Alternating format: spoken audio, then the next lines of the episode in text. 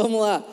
Jonas capítulo 1, versículo 1 até o 17.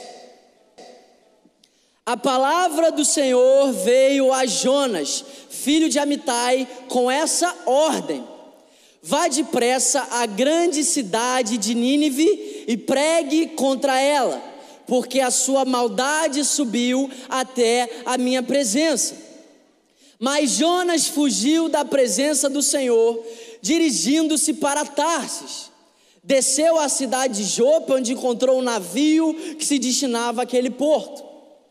Depois de pagar a passagem, embarcou para Tarsis para fugir do Senhor. Olha que loucura, irmão, só Jesus. O Senhor, porém, fez soprar um forte vento sobre o mar e caiu uma tempestade tão violenta que o barco ameaçava arrebentar-se. Todos os marinheiros ficaram com medo e cada um clamava ao seu próprio Deus e atiraram as cargas ao mar para tornar o navio mais leve. Enquanto isso, Jonas, que tinha descido ao porão e se deitara, dormia profundamente. O capitão dirigiu-se a ele e disse: Como você pode ficar aí dormindo? Levante-se e clame ao seu Deus. Talvez ele tenha piedade de nós e não morramos. Então os marinheiros combinaram entre si: vamos lançar sortes para descobrir quem é o responsável por essa desgraça que se abateu sobre nós. Lançaram sortes e a sorte caiu sobre quem? A bênção do Jonas. Versículo 8. Por isso lhe perguntaram: diga-nos, quem é responsável por essa calamidade? Qual é a sua profissão? De onde você vem? Qual é a sua terra? A que povo você pertence? Ele respondeu: Eu sou hebreu, adorador do Senhor, aleluia. O Deus dos céus que fez o mar e a terra. Nem parece um profeta desobediente, né? Deixa. Então os homens ficaram apavorados e perguntaram: O que foi que você fez? Pois sabiam que Jonas estava fugindo do Senhor, porque ele já lhes tinha dito. Visto que o mar estava cada vez mais agitado, eles lhe perguntaram: O que devemos fazer com você para que esse mar se acalme? Respondeu ele: Pegue-me jogue-me no mar, e ele se acalmará, pois eu sei que é por minha causa que essa violenta tempestade caiu sobre vocês. Ao invés disso, os homens se esforçaram ao máximo para remar de volta à terra, mas não conseguiram, porque o mar tinha ficado ainda mais violento. Eles clamaram ao Senhor: Senhor, nós suplicamos, não nos deixe morrer por tirarmos a vida desse homem, não caia sobre nós a culpa de matar um inocente porque tu, ó Senhor, fizeste o que desejas. Em seguida pegaram Jonas e o lançaram ao mar enfurecido, e esse se aquietou. Tomados de grande temor ao Senhor, os homens lhe ofereceram um sacrifício e se comprometeram por meio de votos. O Senhor fez com que gran, um grande peixe engolisse Jonas, e ele ficou dentro do peixe três dias e três noites. Irmão, olha que loucura! Jonas é um profeta levantado por Deus, sim ou não? Jonas é um profeta experiente, Jonas é, é um cara que está nessa tarefa, nessa vocação há muito tempo. Jonas era profeta no reinado de Jeroboão II. Jonas é um cara experimentado. Jonas é um cara que vive há muito tempo sendo um profeta, boca de Deus. Agora, olha que loucura, irmão. Jonas é levantado por Deus com uma missão. Jonas, eu quero que você vá até Nínive, porque a maldade desse povo subiu até mim. Deus está falando com Jonas, Deus está levantando Jonas e está dando uma ordem. Deus não está pedindo, Deus não está perguntando o que é que Jonas acha, Deus está dando uma ordem. Jonas vai até Nínive. E agora a gente está vendo aquele profeta experiente, aquele profeta maduro, aquele profeta que está há muito, há muito tempo exercendo essa função. E olha que loucura, irmão. Esse mesmo profeta, não sei o que, que deu na cabeça de Jonas. Mas Jonas agora, além de desobedecer à direção de Deus, Jonas quer fugir de Deus, irmão. Pensa. Jonas é profeta, Jonas tem a responsabilidade de comunicar na terra aquilo que os céus estão dizendo, mas em um determinado momento, Jonas, quando ele ouve uma ordem de Deus, ao invés de obedecer, ele desobedece. Ele não apenas desobedece, mas ele tenta fugir da presença de Deus. Eu não consigo nem entender a cabeça de Jonas, irmão. Jonas é muito doido. Jonas pega, ao invés de ir para Nínive, cumprir a vontade de Deus, pregar o evangelho, Jonas, ele desce até o porto e ele pega um navio, ele paga uma passagem e ele vai até o destino dele, que é Jope. O destino que ele determinou para a vida dele, porque não era o destino que Deus tinha preparado para ele. E sabe, eu creio que nessa noite Deus vai desfazer destinos que a gente instituiu para trazer a gente de volta, para que a gente possa viver o destino que ele já determinou sobre nós. E essa é a história de Jonas. Jonas não entendeu que Deus estava querendo usar a própria vida dele para levar salvação até o povo de Nínive. Agora, olha que loucura também, irmão. O povo de Nínive não é qualquer povo. Pensa num povo, irmão, endemoniado. Um povo idólatra, um povo cheio de confusão no meio deles. Irmão, Nínive era inimigo de Israel pertencia ao Império Assírio. Jonas está com medo, cara. Será que Jonas está com medo? Não sei, pode ser. Tem gente que acha que Jonas está com medo porque aquele povo é poderoso demais. Tem gente que acha que Jonas está com medo porque aquele povo é forte, aquele povo não mede esforço para destruir seus inimigos, aquele povo, quem chega, quem é uma ameaça para eles, eles matam, eles expulsam, eles escravizam. Esse é o povo de Nínive. Mas eu, irmão, não acredito que Jonas tinha medo desse povo. Eu não consigo acreditar que Jonas tinha medo desse povo. Até porque Jonas é um profeta, um profeta que conhece o poder de Deus. Então, Bernardo, qual era o problema de Jonas? É porque Jonas era egoísta, irmão.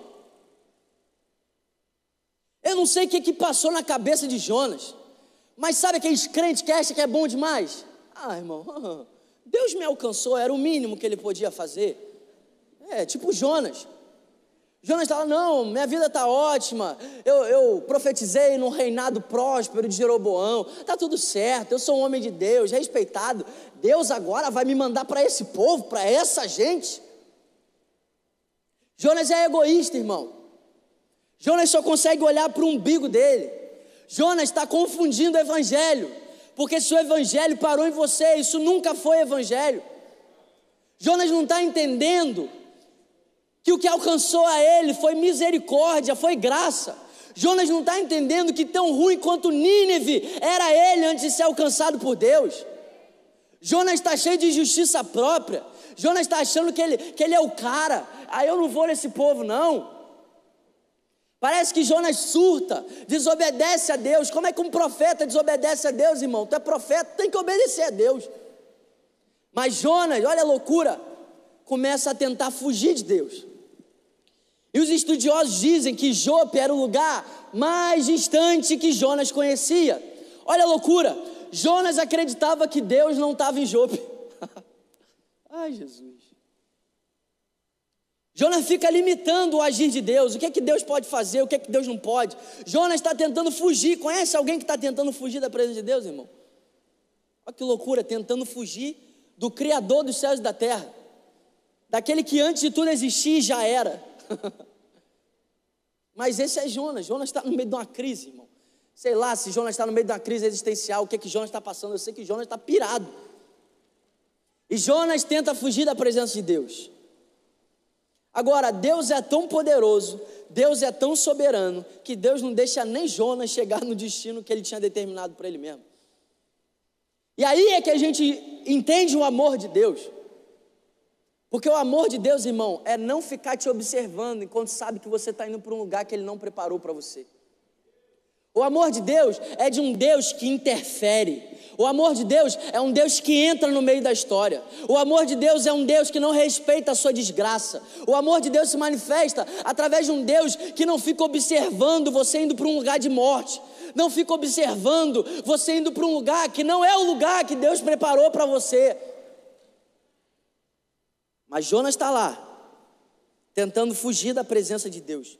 Jonas é profeta levantado por Deus, experiente, um belo currículo ministerial, profetizou por anos mas quando Deus separa ele para uma missão que desafia a sua opinião, Jonas foge.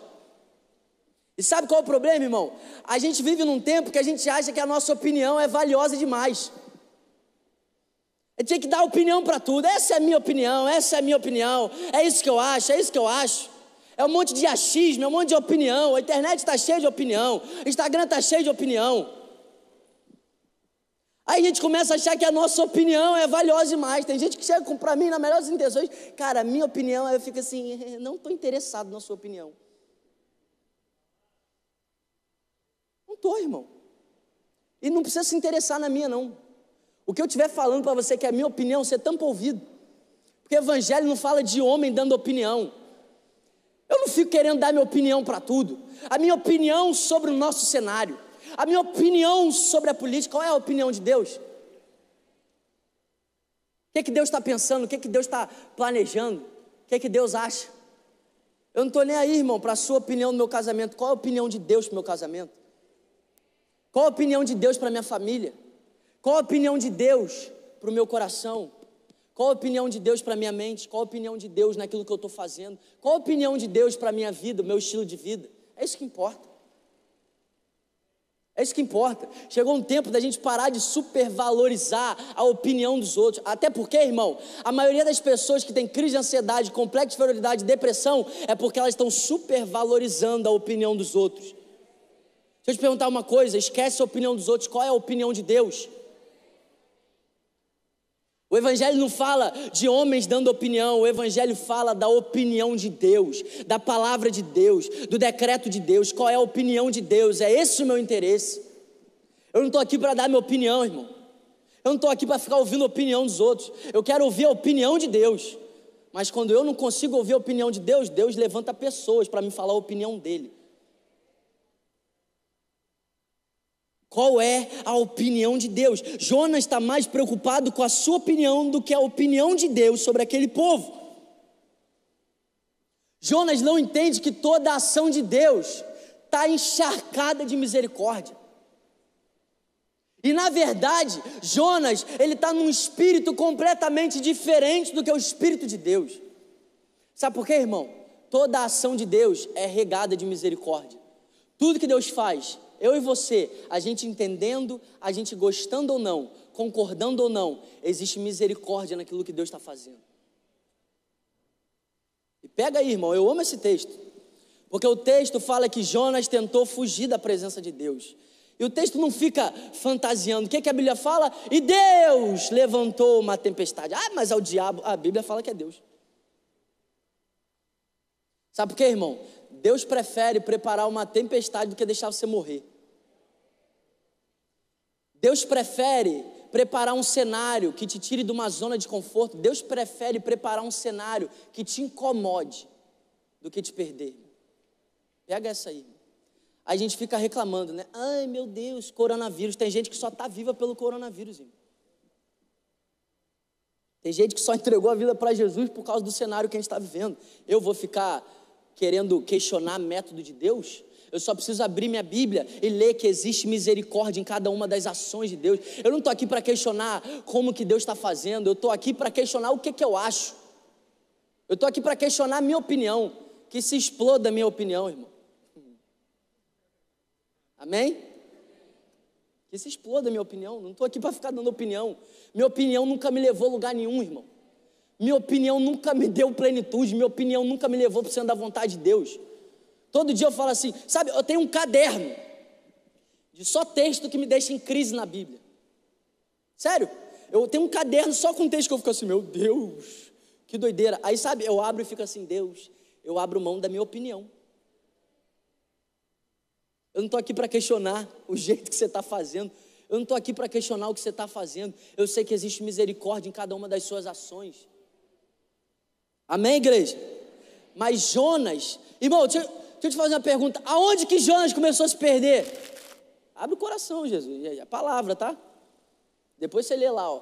Na Bíblia não está escrito assim, ó, o diabo furioso levantou uma tempestade. Não, a Bíblia está falando o quê? Que Deus fez. Você leu isso ou não? Alguém leu aqui isso? Não, só três. O povo fica tão assustado que não leu. Ninguém leu que Deus levantou uma tempestade? Leu? Ah, amém. Bota aí no telão de novo, irmão, para o povo ter certeza que eu não estou ficando doido. Amém. Daqui a pouco bota. Mas sabe qual é uma coisa, irmão? A gente precisa entender o caráter de Deus. A gente precisa entender o coração de Deus. A gente está em crise com as tempestades que Deus produz, mas a tempestade que Deus produz é para trazer a gente de volta. A gente está desesperado, achando que Deus está querendo que a gente morra, e Deus está fazendo de tudo para a gente não morrer. Jonas está lá, ó, desesperado. Ai meu Deus, vou fugir de Deus. Jonas desesperado nada. Quem dera tiver desesperado. Irmão, esse texto é tão louco que eu estou falando que os marinheiros eles estavam atentos e Jonas estava dormindo. Ah, Jesus. Qual a diferença do sono? Qual a diferença do sono de Jonas e do sono de Jesus em meio à tempestade? Hã? Que a tempestade que Jesus estava experimentando era consequência da obediência dele. A tempestade que Jonas estava experimentando era consequência da desobediência dele. Se você está enfrentando uma tempestade que é consequência da sua obediência, pode ir para o porão, descansa, fecha o olho e dorme. Mas se você está enfrentando uma tempestade que é consequência da sua desobediência, sai do porão, abre os seus olhos e começa a clamar ao Deus vivo, irmão. E esse texto é tão doido que Deus levanta os marinheiros que serviam a outros deuses para despertar o profeta do profundo sono. Ai, Jesus. O profeta, boca de Deus, está dormindo num sono profundo. E os marinheiros, que o texto diz que servem a outros deuses, estão sendo um canal de Deus para despertar esse homem do sono. Irmão, Deus está levantando gente que nem crente é para te despertar do sono. Deus está levantando gente que nem da igreja é, nem filho de Deus é. E você não está entendendo o que, que Deus está fazendo. Irmão, escuta o que eu estou te falando. Deus vai trazer pessoas de volta aqui nessa noite.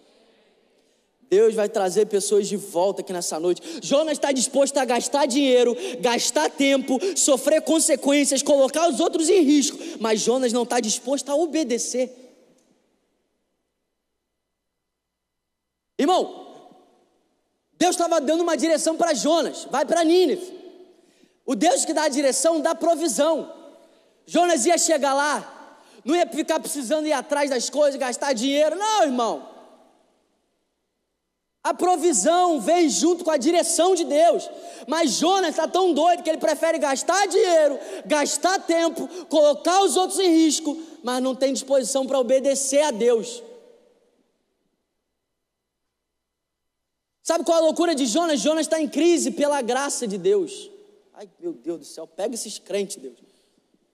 Em crise porque Deus é bom, é isso que Jonas está passando. Lá no final do livro você vai ver que Jonas diz: Eu não queria ir para Nínive porque eu sabia que eles iriam se arrepender. Que profeta que você é, irmão? Ah, Jesus do céu, é muita graça mesmo. Ninguém entende Deus, irmão. Eu já tinha matado. Eu pegava a tempestade, fazia um tsunami, afundava Jonas lá e bum, fogava ele, descia do céu, pegava minha mão, ficava afogando Jonas assim, desgraça. Mas olha a misericórdia de Deus, irmão. Deus podia matar Jonas, sim ou não? Deus podia afogar Jonas lá, sim ou não? Mas Deus não é assim, graças a Deus. Graças a Deus. Irmão, olha que loucura. Deixa eu te falar uma coisa, irmão profeta com crise por causa da graça de Deus. Sabe por que, que a gente fica com crise por causa da graça de Deus? Sabe por que, que olha, olha que loucura, irmão. Se você está aqui, você acha que você é bom, bonzão, que você não pode ir num prostíbulo, que você não pode ir num, numa boate, que você não pode ir numa favela, que você não pode ir num baile funk, que crente você é, irmão? Você acha que os outros é, é, são sujos demais para você estar tá junto, tá com vergonha, o que, é que os outros vão pensar de você? Sabe o que, que a gente precisa? Olhar mais para dentro da gente. Qual é a minha diferença? Irmão, qual é a diferença do Bernardo antes de ser encontrado por Jesus? Para uma mulher que nesse exato momento está se prostituindo. Me fala qual é a diferença. Me fala qual é a diferença, irmão. Qual é a diferença? Nenhuma. Todos nós pecamos. Todos nós fomos destituídos da glória de Deus. Todos nós nascemos merecedores da ira de Deus. Mas graças a Deus por Jesus, qual é a diferença, irmão? Eu preciso olhar para dentro de mim, cara. Qual é a diferença do Bernardo para um morador de rua lá? Qual é a diferença, irmão? A única diferença é que Jesus me alcançou. E Jesus deseja alcançar ele também. Jesus deseja alcançar a garota de programa agora lá também. Mas em nome de Jesus, Jonas, para de fugir de Deus. Para de fugir do propósito de Deus. Para de ser egoísta. Porque o propósito não fala só sobre a sua vida. Tem uma multidão esperando o seu posicionamento. Tem uma, uma multidão clamando pelo seu posicionamento. Tem uma multidão precisando daquilo que você carrega. Um profeta precisa estar disposto a obedecer. A gente precisa olhar mais para dentro de nós. Eu amo Isaías. Eu odeio Adão e amo Isaías. Eu odeio Adão porque Adão peca e ele coloca a culpa nos outros. Adão tem coragem de colocar a culpa em Deus, irmão. Adão fala, mulher que você me deu, Deus. Que isso, cara? Olha, olha que pilantra. Pouco tempo atrás está, essa sim é osso dos meus. Sabe, sabe esses crentes carnal? Cuidado com o crente carnal, irmão. Oi, osso dos meus ossos, é carne da minha carne, é a minha varoa. Daqui a pouco está falando, a culpa é dela, a culpa é dela. Sai, corre desses crentes, irmão. Corre, mulher. Oh, tá maluco, tá repreendido. Eu odeio Adão, cara, porque Adão não assume culpa. Adão é um tipo de homem covarde, é um tipo de homem que fica procurando um culpado. Sabe gente que fica procurando culpado? Nunca é ele, nunca foi erro dele. Tem 70 pessoas erradas, ele está certo. Mil pessoas erradas, ele está certo. Ele é o dono da razão, é Adão. É tão doido que coloca a culpa em Deus. E eu amo Isaías. Porque Isaías, ele, ele é um protótipo de quem Jesus é. Isaías, quando ele está diante da glória, ele não coloca a culpa no povo, ele não fala que é o povo que Deus colocou, ele falou assim: ai de mim, que sou um homem de lábios impuros, e habito no meio de um povo de lábios impuros. Tentando parafrasear aqui, o que, o que Adão falaria é: oh Deus, é lógico que eu tenho lábios impuros, olha o povo que você me colocou para morar. Mas Isaías é o tipo de homem que olha para dentro de si e reconhece, irmão, que é só a graça é só misericórdia. Eu não mereci o amor de Deus. Não existe nenhum ser humano que merecia o amor de Deus. Graças a Deus por Jesus, que nos amou primeiro. Graças a Deus por Jesus, que demonstra o seu amor por nós, entregando na cruz, quando a gente era inimigo de Deus. Esse é o Evangelho. A gente precisa olhar para dentro da gente. Lembrar de onde Deus tirou a gente. Lembrar como é que estava a minha vida, como é que Deus me alcançou, irmão. Como é que estava a sua vida, como Deus te alcançou? Qual a diferença da vida que você está vivendo para a vida que uma garota de programa está vivendo agora? Qual a diferença, irmão? Me fala, qual a diferença? Ah, não, mas eu ia na igreja. E aí, irmão? Estava perdido, estava cego. Eu também, eu e você. Todos nós. Tem alguém, tem alguém aqui que não estava assim? Tem alguém que fala assim: nossa, o mínimo que Deus podia fazer por mim era entregar o filho dele. Tem alguém aqui? Está repreendido. Se tiver, leva lá para a salinha agora. Toda a intercessão vai junto. Sabe, gente, a graça não pode deixar a gente em crise. A graça tem que deixar a gente grato, constrangido. Irmão, eu, eu não consigo vir para cá e fazer isso de qualquer maneira. Eu não consigo acordar e não ser constrangido. Eu não consigo me acostumar com o favor de Deus, cara. Eu não consigo me acostumar, é tanta graça, é tanta misericórdia, é tanta compaixão. Deus é tão bom. Todos os dias eu dou motivos para Deus me abominar. Todos os dias eu dou motivos para Deus desistir de mim, mas Ele não desiste, Ele continua investindo, Ele continua acreditando. Eu não, não posso me acostumar com o favor de Deus. Eu não posso, ai, pelo amor de Deus, irmão. Evangelho não tem nada a ver com rotina, rotina evangélica. O que, que é isso, irmão? É mais um culto, é mais uma ceia, é mais um batismo, é mais uma pessoa aceitando Jesus. Jesus. Que desgraça é essa, irmão? Que Deus quebre essa mentalidade do nosso meio. Você tem que vir para cá constrangido, que era para você estar tá morto, era para você estar tá no inferno, mas você está num sábado à noite diante da presença de Deus.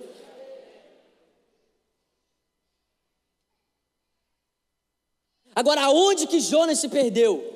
Jonas se perdeu quando começou a colocar a opinião dele acima da opinião de Deus. Jonas está querendo dar opinião na palavra. Irmão, Deus não pediu para Jonas.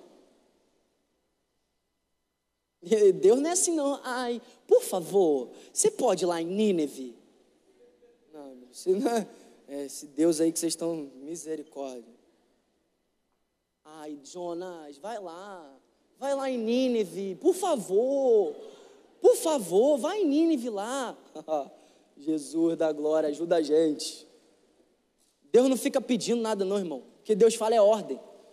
Por que, que a gente não pode desobedecer? Porque Deus não está pedindo, Deus está dando ordem. Você desobedece seu patrão lá no teu trabalho? Se desobedece, não deveria.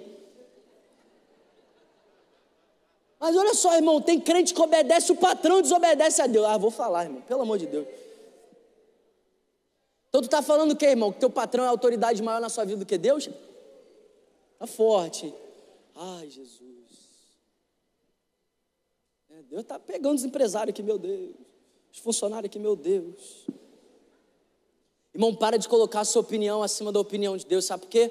A sua opinião não te leva a lugar nenhum. Na verdade, a sua opinião te leva para um lugar que você não deseja ir. Escuta o que eu estou te falando. A sua opinião vai te levar para um lugar que você não deseja ir. A opinião de Deus te coloca num lugar que, mesmo que você não conheça, mesmo que você não entenda, é o lugar que você precisa estar. É um lugar de vida, é um lugar de vida plena, é um lugar de abundância, é um lugar de plenitude, é o centro da vontade de Deus. Agora, sabe o que eu amo de Deus? É a soberania dele. Soberania de Deus é, é, é uma parada que mexe comigo, cara. Sabe por quê, irmão? Deixa eu te falar uma coisa. Deus é tão soberano que nem você impede os planos dele na tua vida. É isso mesmo, irmão. Deus é tão soberano que nem você impede. Você que está aqui crente, nasceu de novo, nem você impede os planos, nem que seja para Jesus te colocar num peixe e te trazer de volta. Ou você acha que foi Jonas que quis voltar? Ah, estou arrependido.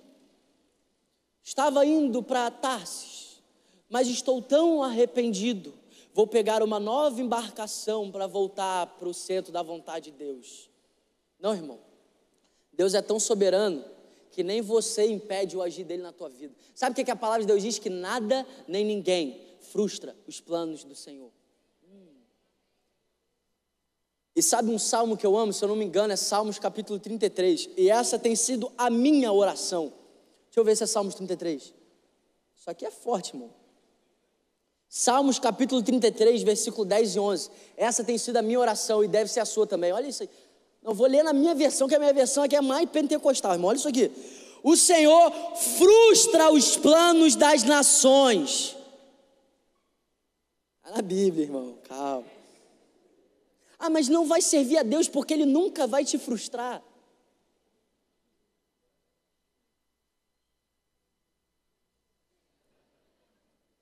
O Senhor frustra os planos das nações e anula os intentos dos povos. O plano do Senhor dura para sempre, os intentos do seu coração por todas as gerações. Sabe de uma coisa, irmão?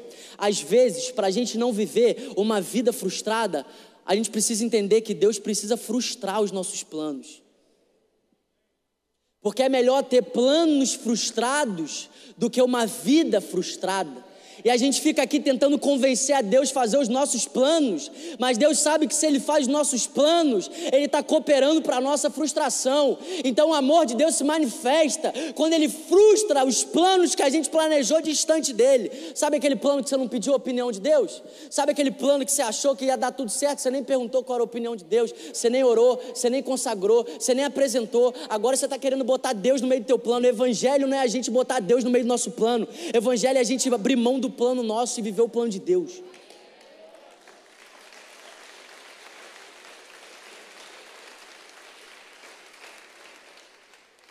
cara vai, irmão. Ó, vou, ai, Jesus, traz a luz. Bom, o cara vai, começa a dar umas bitocas na menina. É, é. Conhece esses crentes? Ai, Jesus. Começa a dar uns beijos. Começa quer opinião de ninguém, não quer opinião de Deus, não ora, não consagra, não faz nada. Não, essa mulher só pode ser de Deus na minha vida. Ai, meu Deus. Tem caminhos que parecem bons para o homem, irmão. No final conduz à morte, hein? Olha aí. Sabe?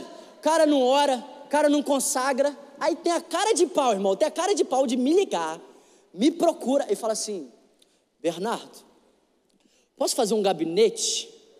É, eu, eu, quero, eu quero consagrar o meu namoro a Deus. Eu falei, o quê?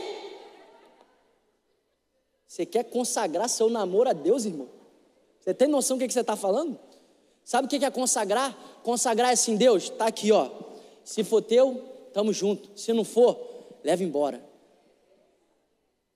Ou tu está achando que consagrar é pedir bênção de Deus sobre aquilo que você fez distante dele?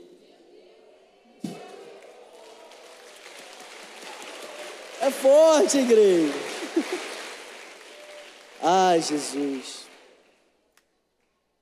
Deus está falando? Deus está bradando aqui nesse lugar. Mas sabe de uma coisa, gente? Eu creio que o que Deus fez na vida de Jonas, Deus está fazendo com gente aqui dentro. Eu creio que o que Deus fez na vida de Jonas, Deus está fazendo com pessoas que estão conectadas agora, ouvindo essa palavra. Irmão, você não é qualquer um. Você não nasceu da vontade do homem. Você não nasceu porque seus pais queriam ou não queriam. Você não nasceu por acaso. Você nasceu porque você é o melhor de Deus para essa terra. Tu é profeta na nossa geração, irmão. E nem você pode impedir os planos de Deus de se cumprir na sua vida. Se você quiser, se você não quiser, se você fugir, se você ficar, Deus vai cumprir os planos que Ele já determinou sobre as nossas vidas. Eu creio que aquilo que Deus fez na vida de Jonas, Deus vai fazer aqui nessa noite. Deus já está fazendo. É por isso que você nem sabe como é que você veio parar aqui, mas Deus está falando com você nessa noite para você voltar. É por isso que você nem sabe como é que você está conectado aí nessa transmissão, mas seu coração está queimando, arrependido, querendo voltar para o centro da vontade de Deus. É Deus te buscando, meu irmão. O amor de Deus se manifesta em a gente servir a um Deus que não fica passivo diante da nossa destruição, passivo diante da nossa crise, passivo diante do nosso. Irmão, você não serve um Deus que fica te observando.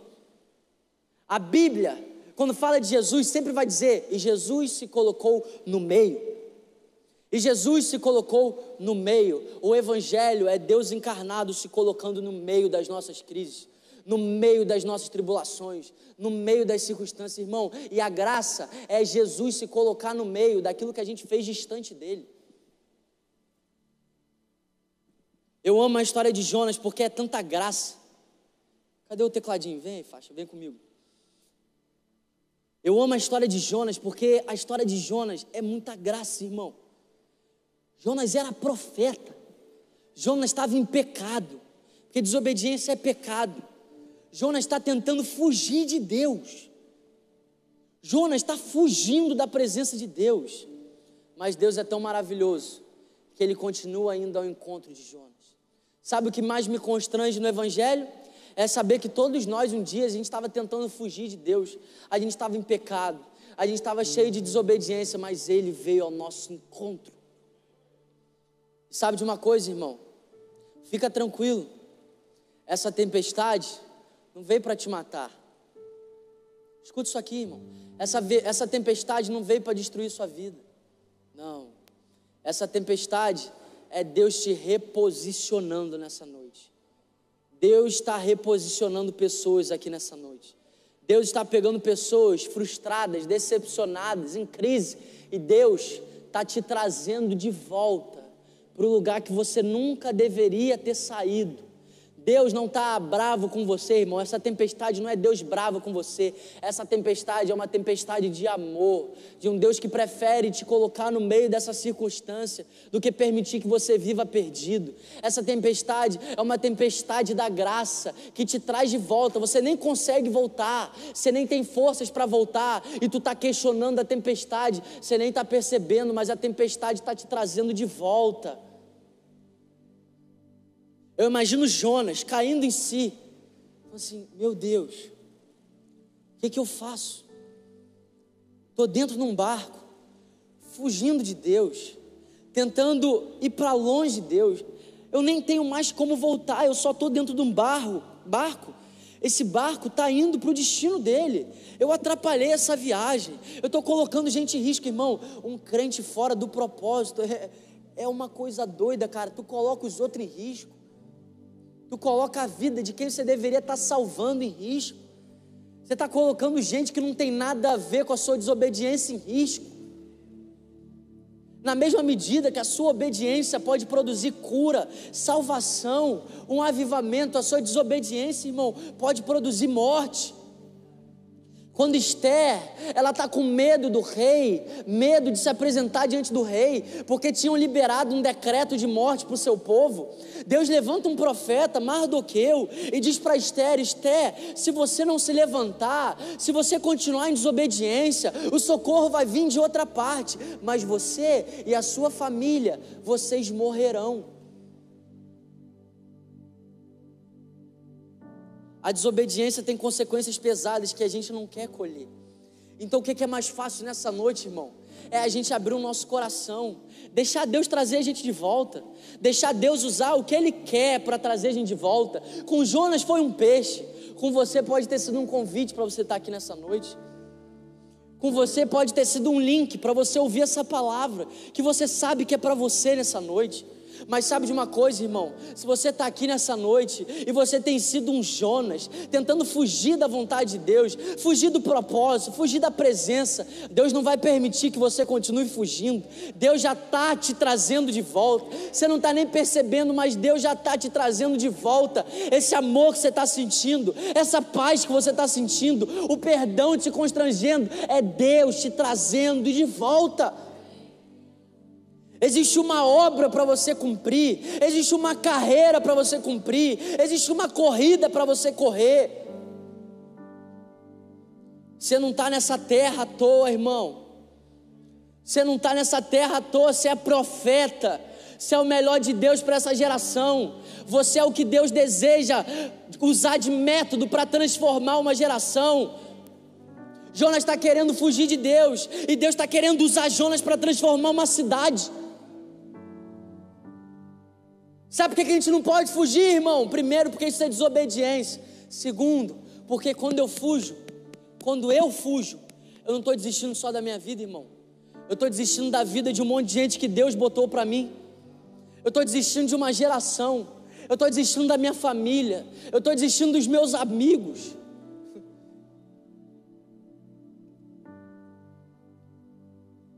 Sabe, nessa noite, Deus está trazendo Jonas de volta. Deus está te trazendo de volta, irmão. É, irmão. A gente canta isso, né? Eu canto isso, eu amo essa música. Distante de ti, Senhor, não posso viver. Mas que tal você ouvir o teu pai falando que distante de você ele não deseja viver? Que tal ouvir o seu pai nessa noite chamando de volta e falando para você: Ei, eu não desejo viver distante de você. Irmão, Deus ama a sua presença. Bernardo, como que você me prova que Deus ama a minha presença? Deus te fez eterno.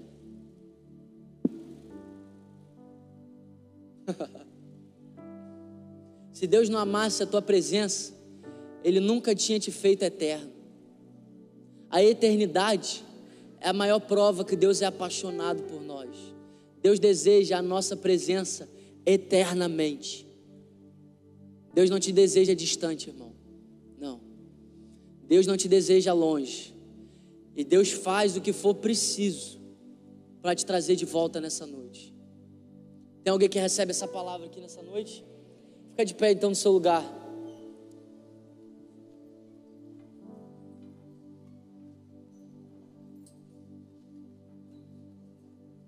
Jeremias capítulo 29, versículo 11 ao 14 diz: eu é que sei. Escuta o teu pai dizendo isso para você, irmão. Você que entrou aqui nessa noite frustrado, sem esperança, sem expectativa. Você não sabe nem o que esperar do teu amanhã. Escuta o teu pai te dizer aqui nessa noite isso. Eu é que sei os pensamentos que tenho a respeito de vocês, diz o Senhor. São pensamentos de paz e não de mal para dar-lhes um futuro e uma esperança. Quem disse que você não tem futuro? Quem te disse que já era, irmão? Deus está falando para você nessa noite que existe uma esperança de um futuro para você. E Ele diz: então vocês me invocarão, se aproximarão de mim em oração. E olha a boa notícia aqui: Ele te ouve. o teu pai ouve o seu clamor. Sabe por que eu amo cantar? Sabe por que eu amo falar com Deus? Porque Ele me ouve. O teu pai te ouve, irmão. Talvez as pessoas ao seu redor não te escutam. Talvez a tua família não te escuta. Talvez os seus amigos não te escutam, mas Deus te escuta. Então vocês me invocarão, se aproximarão de mim em oração e eu os ouvirei. Vocês me buscarão e me acharão quando me buscarem de todo o coração, e eu serei achado por vocês, diz o Senhor, e farei com que mude a sorte de vocês. Deus está transformando sorte aqui nessa noite, Deus está mudando a sorte de pessoas aqui nessa noite, Deus está mudando a sua vida, você nem está percebendo, irmão.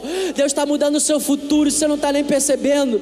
Deus está mudando a sua história nessa noite e você não está nem percebendo. Ele te promete, Ele te promete. Eu mudo a tua sorte nessa noite. E não para aí. E Ele diz: E eu congregarei de todas as nações, de todos os lugares para onde vocês dispersaram, diz o Senhor. E eu, eu trarei vocês de volta. Ei, irmão, Deus te ama tanto que Ele não está esperando nem você voltar. É Ele que te traz de volta. É Ele que te encontra. É Ele que te perdoa. É Ele que te cura. É Ele que te liberta. É Ele que te salva nessa noite. O teu Pai, o teu Deus é tão apaixonado por você que nessa noite você não está nem percebendo, mas Ele está te trazendo de volta do lugar que você nunca deveria ter saído. Ei, Jonas, ei, Jonas, existe uma missão para você. Fui eu que te chamei. Você é o melhor dessa terra. Você é profeta.